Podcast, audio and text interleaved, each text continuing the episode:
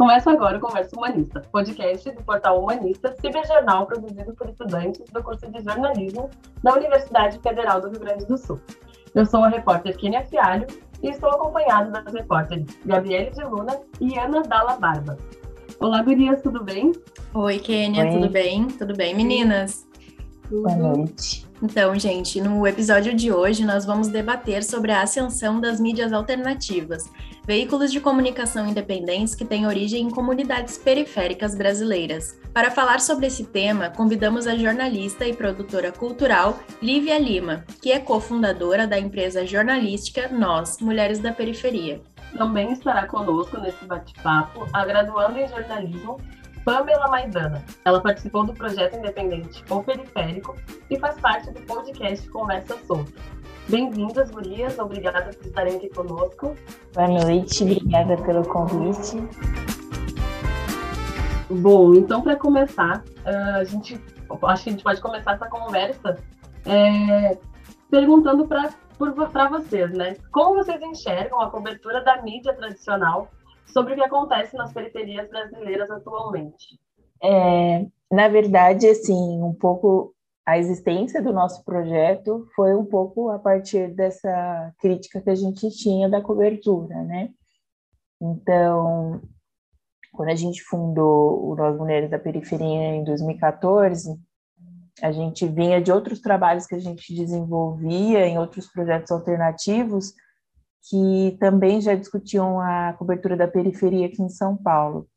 E a gente partia desse trabalho, desse olhar de que a pessoa que mora, a pessoa que vive na periferia, que sabe esse cotidiano, ela tem mais propriedade para falar dos assuntos, porque ela de fato conhece as histórias. E a gente também tinha um objetivo de falar de uma forma mais positiva, né? Porque os territórios periféricos sempre são vistos como espaços, né, na grande mídia e especificamente na mídia mais sensacionalista, como espaços de violência, como espaço da pobreza, como espaço das, do, dos problemas, né? Então sempre falam dos problemas, mas nunca falam das coisas positivas que a gente tem também, né?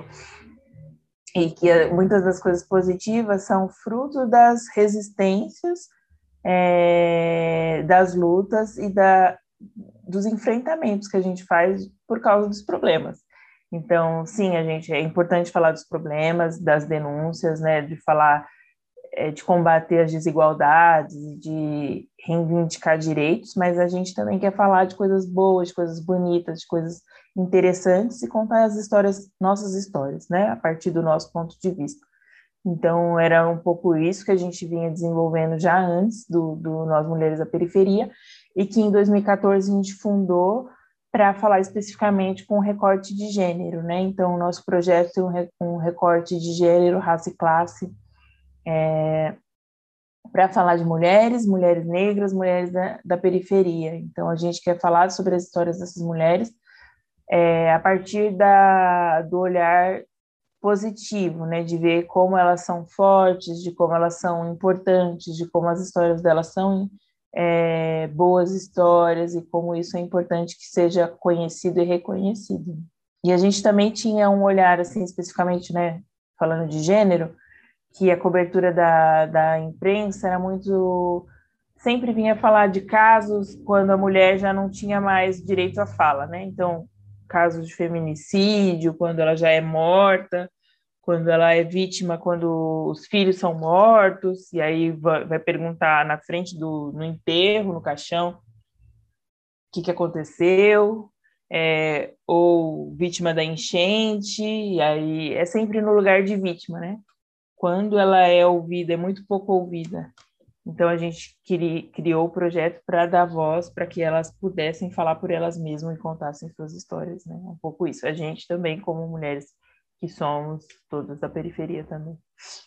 O periférico, ele ele é também, né, para falar das pessoas da periferia de uma maneira que não seja sempre sobre morte, não seja sempre ronda policial, mas não com enfoque de gênero, né, com enfoque mais geral, assim. E Porto Alegre, né, eu sou da região metropolitana, mas o periférico se, fo se foca muito mais em Porto Alegre.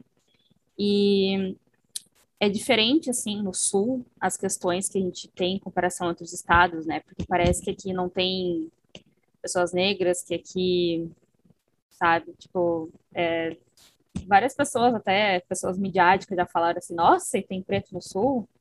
Tipo, não tem preto, não tem pobre, não tem nada, né?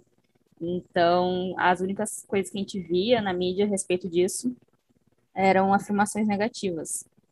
Então, ele nasce, né, dessa vontade de mostrar, assim, que a gente é muito mais do que isso, né? Que a gente é maior do que uma pauta policial.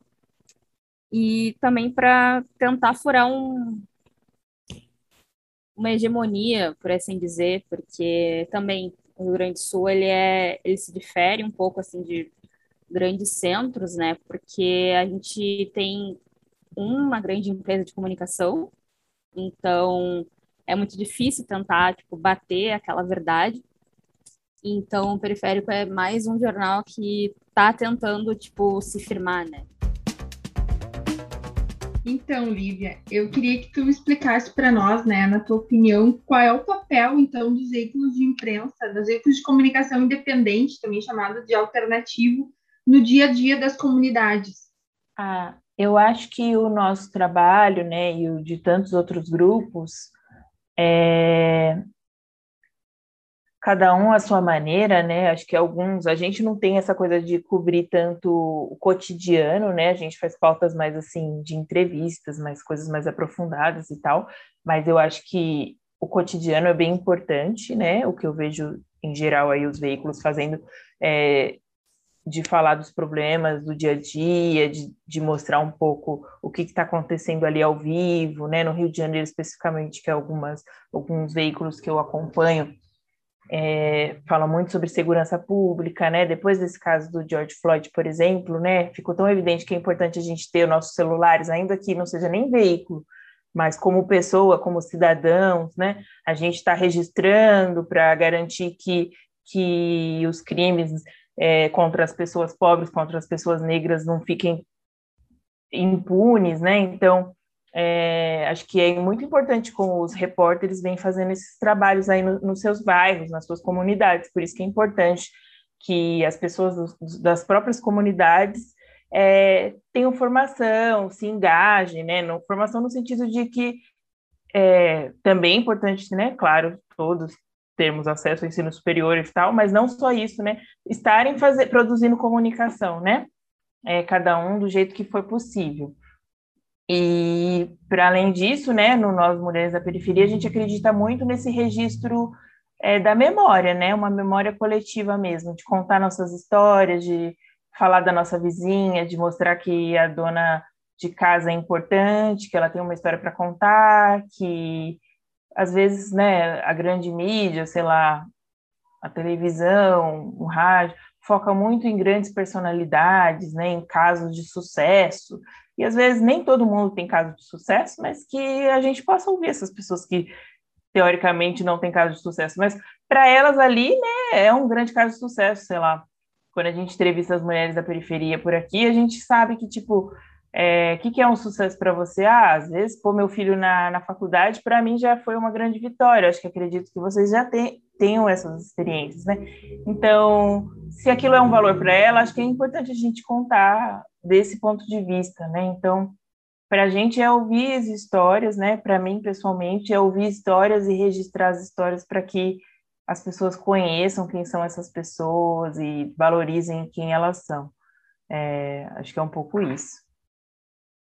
Pamela, e o periférico, como que ele conta as histórias do, né, o cotidiano, o dia a dia das comunidades? Tem algo nesse sentido que, que é produzido? Uh, assim como a, a Lívia, né, o periférico é, é uma questão mais, assim, de profundidade, né, pegar histórias uh, de pessoas e destrinchar elas de uma maneira que elas não se sintam um objeto, sabe, que elas se, que elas se sintam que elas são uma pessoa que, que é válida, né, então acredito que um, um, exemplo que talvez a gente possa citar que é cotidiano, porque política é cotidiano. Uh, quando ano passado, né, 2020, na nossa eleição aqui municipal, a gente fez um projeto super legal com outro jornal independente aqui da, do, Rio Grande, do, do Grande do Sul, uh, para falar sobre os candidatos a, a, prefeito, né? E foi uma coisa que foi muito boa para nós, assim, a gente notou que a gente também ganhou um respaldo, assim, porque não era os dois candidatos que estavam super em alta que a gente ia falar. A gente falou dos 16, agora eu não me lembro, 12, tipo, eram muitos candidatos. E a gente deu um enfoque em, em, direitos humanos, né, que são coisas que é do cotidiano da população e que muitas vezes passam batido, né? Tipo, ah, o, o prefeito tal vai tá dizendo que ele vai dar segurança, educação e não sei o quê, porque é, é as coisas que vendem, né? Falar que vai dar segurança, educação e, enfim. E a gente destrinchou os planos de governo deles e mostrou que, tipo, não é bem assim, sabe? Não é porque uma pessoa tem um minuto de campanha eleitoral que ela vai te ela realmente vai te dar aquilo. E tem pessoas que, tipo, sei lá, tinham 15 segundos de campanha eleitoral e tinham um plano de governo muito melhor, né? Então, a gente mostrou isso e foi bem interessante, assim, para mim, principalmente, para todas as pessoas que estavam envolvidas, eram várias pessoas que estavam envolvidas nesse projeto. E eu acredito que isso é, de alguma forma, de cotidiano, porque é tu saber que tem um candidato ali que uh, tu sabe que, tipo, bah, vai estourar alguma coisa no meu bairro e ele, desde o início, estava querendo pegar aquilo junto, sabe? É, são essas pequenas coisas assim que vão que acabam ajudando uma, as pessoas no, no cotidiano de uma de uma forma diferente, né? Não aquela hard news, mas uma notícia mais aprofundada. Assim.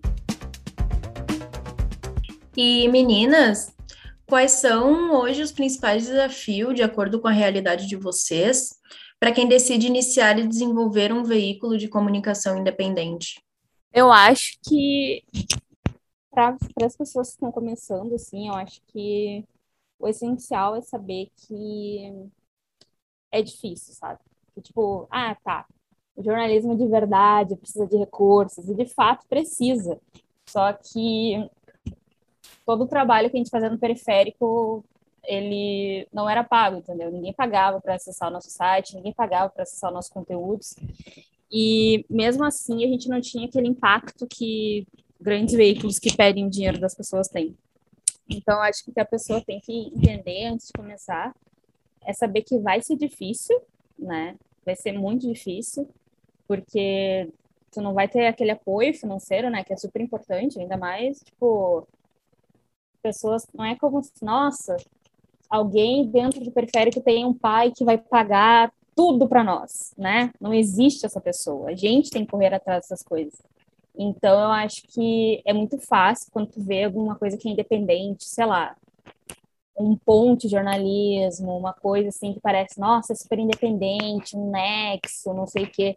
Tá, mas também tem que ver, né? não é, é independente até que ponto? É independente, né? Como é que funciona isso?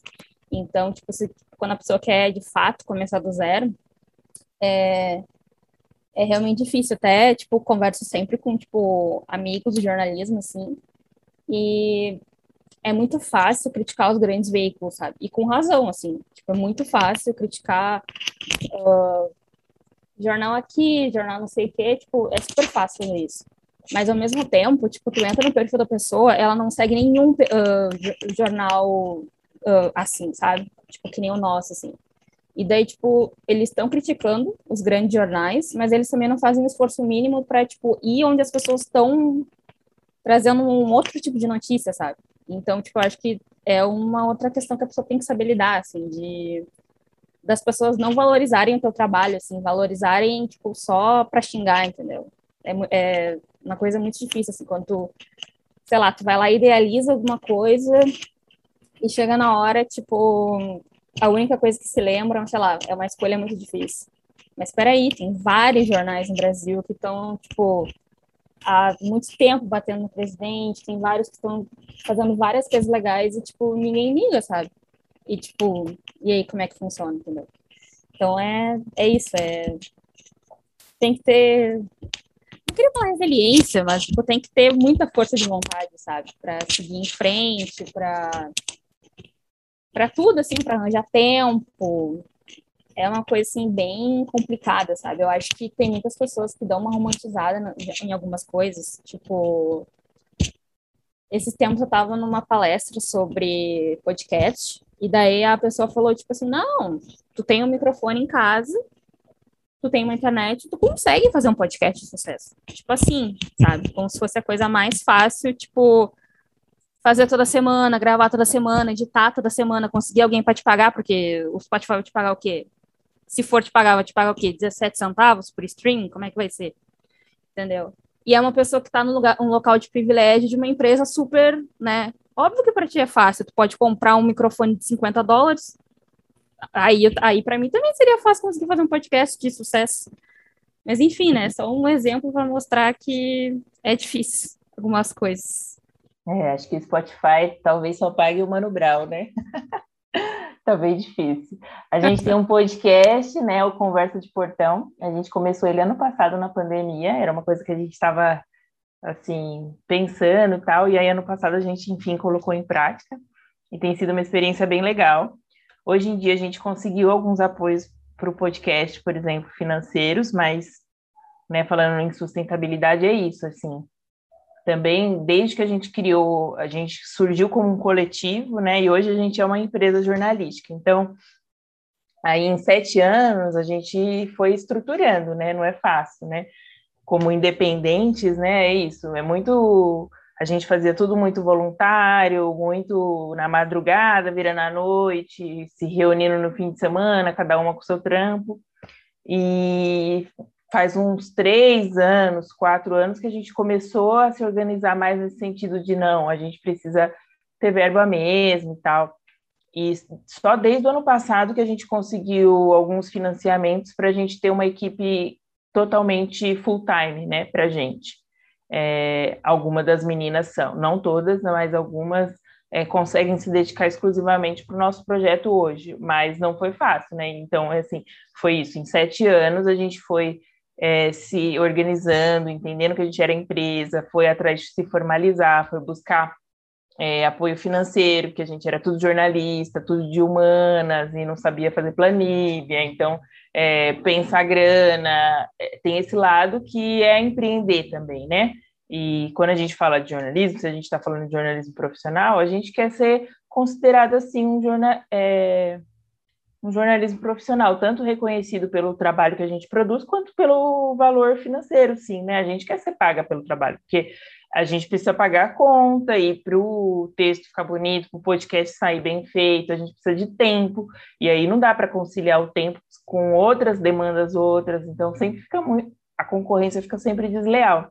E para a gente que é pobre, que a gente é periférico, é sempre a gente sempre está para trás, em todos os sentidos mesmo, e isso é estrutural para a gente, né? Então não tem jeito, a gente tem que meio que ir buscando sair, escapar de algumas ciladas e dar umas vira, reviravoltas, né? Mas enfim, hoje a gente tem é muito assim uma equipe que pensa bastante em captar recursos, né, como gestoras, assim, a gente é repórter, mas a gente também fica atenta a leis de incentivo, edital público, edital de empresa, patrocínio, todo tipo de renda que possa viabilizar o, o nosso trabalho.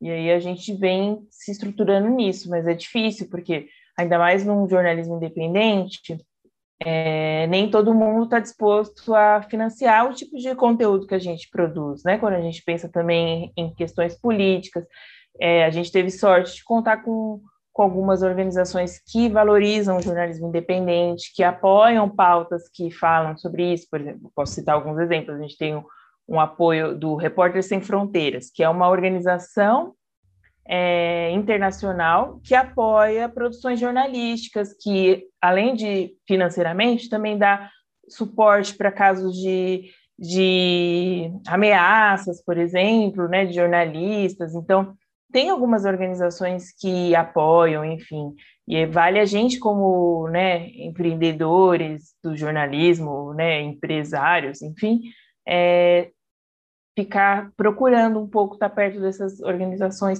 E uma coisa que é importante é estar perto dos próprios grupos, porque a gente fez uma rede, tudo é questão de rede também, né? A gente está muito perto de todos os outros veículos independentes, porque um dá apoio para o outro, um avisa do, do trabalho do outro, ó, oh, tá rolando um edital ali, tá rolando uma verba dali, e a gente já também faz coisas em parceria, produz reportagens coletivas, né? Já fizemos algumas coisas, por exemplo, ano passado sobre a cobertura da pandemia e aí conseguiu uma verba para isso. Então é sempre um pouco isso, está no radar sempre de estar tá buscando é, organizações parceiras e também estar tá perto dos outros veículos independentes, né? Esse ano a gente também teve um, uma um, de um dia para o outro o nosso Instagram foi hackeado, né? E a gente perdeu todas as nossas fotos, assim. E foi desesperador, a gente teve que ir atrás, a gente tinha uma conta verificada, a gente teve que ir atrás do Instagram, do Facebook para reverter, mas a gente contou com bastante apoio também de pessoas é, próximas que estão ligadas em tecnologia, em mídia alternativa e tal, que foram fazendo pressão, falar, começaram a marcar a página, denunciar, porque para a gente conseguir pegar o, o, perfil de volta, sabe? Então demorou assim uma semana tal, mas deu tudo certo, né? Então também nesse sentido de proteção dos nossos dados, das nossas profissões, isso a gente não tem, por exemplo, Estadão, sei lá, Folha, Jornal do Sul, Zero Hora, sei lá qual, todos eles têm o funcionário deles tem quando vai para a rua, né, tem uma garantia de segurança ali de seguro de vida, sei lá o quê, e a gente, quando vai, não tem nada disso. Então, a gente também tem que tentar, de alguma forma, ter uns amigos, ter uns parceiros para ajudar a gente nesse lugar também. Gurias, e na opinião de vocês, assim, o que ainda precisa avançar para que mais pessoas pretas, pobres, LGBTQIA+, tenham como amplificar as suas vozes de forma autônoma e independente? Eu acho que tudo acaba passando por, por esse uh, patrocínio de alguma forma, sabe? Porque que nem a, a Lívia disse, sabe? Tipo, um jornalista de uma, de uma grande redação, assim, ele vai ter um pouquinho de respaldo, sabe? Em algumas coisas. Mas, tipo, a pessoa que uh, ela, tipo, sei lá, faz parte da margem, assim, ela não tem muito pra onde correr, sabe? Tipo, sei lá, entra em, entra em um, uma, algum lugar da mídia, tipo, porque a, decidiram abrir uma vaga para uma pessoa negra num jornal de 400 pessoas brancas, e como é que a pessoa vai levantar a voz dela num lugar desse, sabe? Tipo, como que ela vai sobreviver num lugar assim, tipo, ela, se acontecer alguma, algum ato de racismo, ela vai poder falar? Se ela for mulher, se acontecer algum ato de sexismo, ela vai poder falar? Se ela for, se ela for LGBT, ela vai poder falar algum caso de homofobia? Tipo, é muito é muito difícil assim para mim ver assim pensar como que a gente pode amplificar nossas vozes se não for a gente mesmo, sabe? Porque é muito é muito difícil tu esperar que alguma pessoa de poder aquisitivo te pegue pela mão e te coloque dentro de um algum espaço e e a partir do momento que ela te, ela te coloca dentro desse espaço, ela espera um certo tipo de submissão tua, né? Que tu seja uma pessoa negra controlada dentro daquele espaço, que nunca reclama de nada, seja feliz por estar ali. Ou, enfim, uma mulher que vai começar no jornal esportivo e ela tem que ficar na dela, tipo, ouvindo piada machista o tempo todo, porque, olha, você está aqui dentro, né? Então, eu, eu tô parecendo super pessimista, mas é, é difícil, sim, eu acho, tipo, conseguir levantar a voz dentro desses espaços, porque às vezes tá ali nem sempre é o suficiente, né? Nem sempre tá num espaço assim, só quer dizer que deixaram uma pessoa entrar para para não ficar, às vezes, vamos deixar uma pessoa entrar para não ficar chato para nós, né? Vamos dar voz para essa uma pessoa para ver se as outras param de incomodar falando que a gente não tem ninguém assim aqui.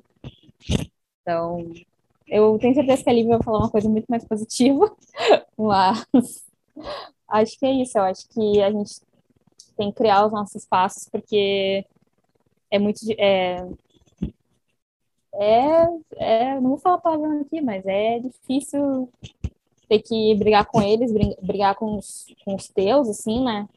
Para conseguir, tipo, uma migalha, sabe? Tipo, e ficar feliz com aquela migalha, entendeu? É tão ruim isso. Mas, enfim, vamos.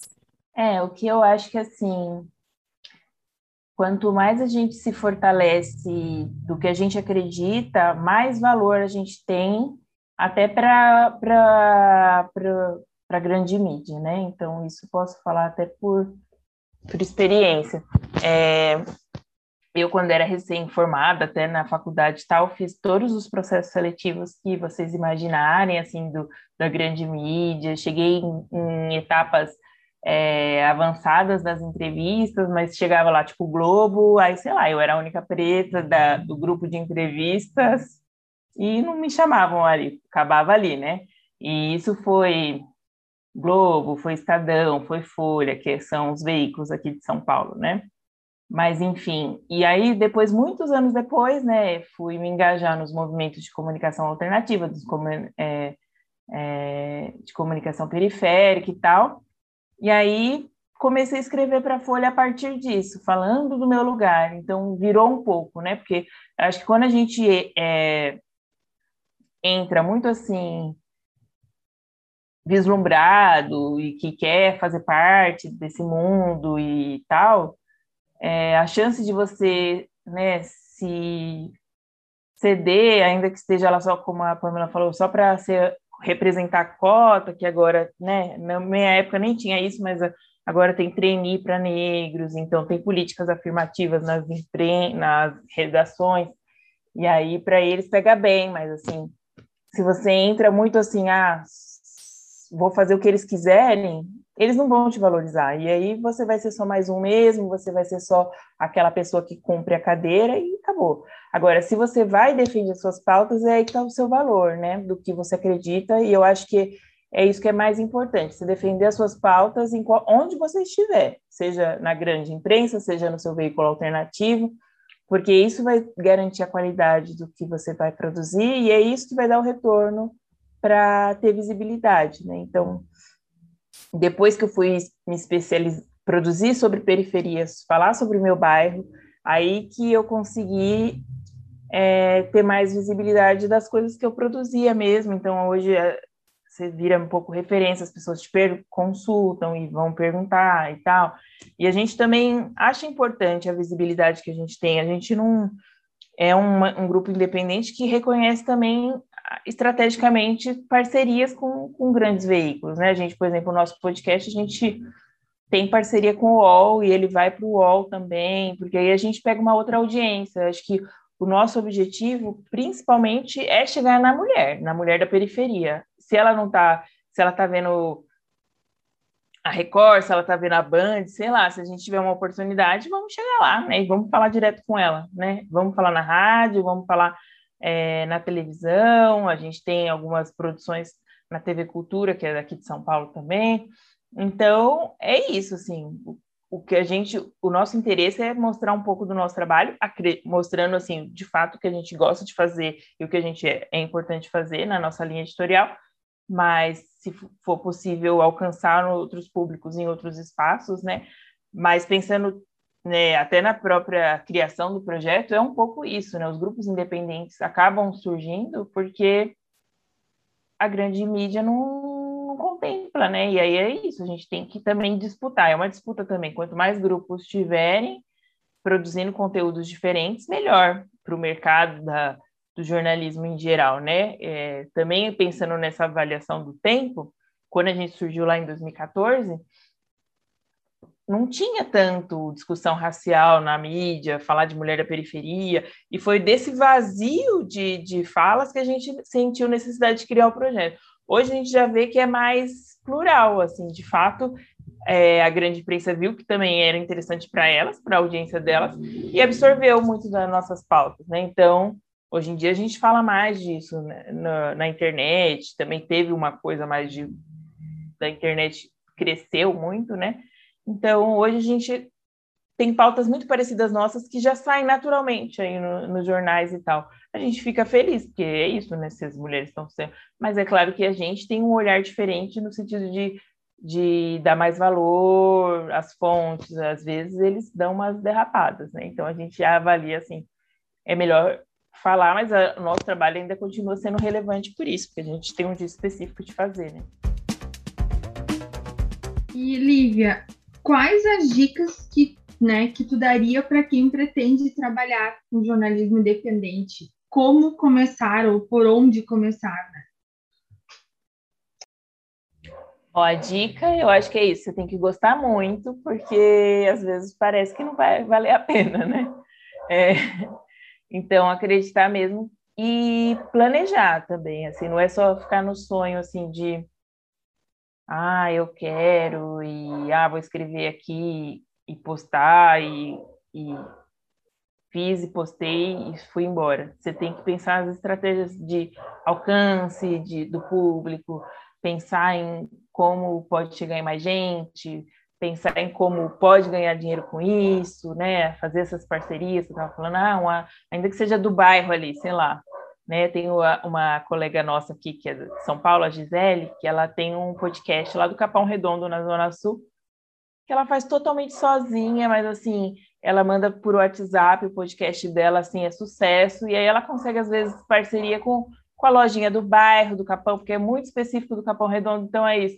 Ah, anuncia o açougue, anuncia o mercadinho, nunca menospreze, assim, essas pessoas que podem ajudar e fazer parcerias e tal, mas é uma forma, né, de, de conseguir grana para fazer o que você acredita e fala, fazer e é isso, vai ter, vai ter muito trabalho, pouco, re, pouco retorno, muitas vezes, mas às vezes tem muito retorno. E valorizar os pequenos retornos também, porque, tipo, para nós é muito importante quando a, a gente recebe um comentário na rede social, a mulher se identifica, ah, essa história é minha também, e a outra conta uma história, e a outra a gente recebe histórias também, então a gente fica muito feliz quando as mulheres mandam os textos dela, porque querem publicar no nosso site, a gente fica super feliz, e, gente, é, é para isso que serve, por isso que é coletivo mesmo, por isso somos nós, né? Todas, é um espaço aberto para todas poderem falar. Então, acho que é um pouco isso, acreditar e seguir, assim, com, com parece clichê assim, mas com amor mesmo, que tem que gostar muito para porque senão você desiste mesmo, porque é muito trampo e e é muito B.O. e Pamela, tu que já começou né, essa caminhada do jornalismo independente, quais são as tuas dicas para quem pretende seguir essa área que é tão importante, mas às vezes não é tão valorizada, né? Ah, eu acho que a, que Lívia sintetizou tudo, sabe? É bastante BO, é bastante essas coisas, tem que ter força de vontade real, assim, para para pegar junto, para correr atrás, essas coisas. Mas eu acho que é sempre importante começar, sabe? Tipo, é sempre importante porque não vai ter ninguém falando do meu bairro, sabe? E eu posso ser essa pessoa. Então eu acho que é sempre bah, muito importante começar, muito importante. Porque é difícil, sabe? Sei lá, tem um, um lugar aqui na, na minha cidade, que é do lado de Porto Alegre, e, tipo, ninguém nunca fala. Nunca, nunca, nunca, nunca, nunca, nunca fala. Parece que a própria prefeitura esquece que esse, essa parte da cidade existe, sabe? E não é o meu dever, assim, enquanto jornalista, numa situação super hipotética, assim, uh, falar sobre essas pessoas, mostrar o que está acontecendo, né? As pessoas estão ali numa situação horrível de miséria e ninguém fala sobre elas, a grande mídia não fala sobre elas. E se eu tô vendo aquilo, eu não deveria falar. Então eu acho que é super importante começar, sabe? Porque ninguém vai fazer por ti, né? Ninguém vai pegar na tua mão e falar, olha, uh, abre uma conta no Instagram assim, posta dois dias na semana que vai dar super certo. Não existe fórmula mágica, né? Infelizmente.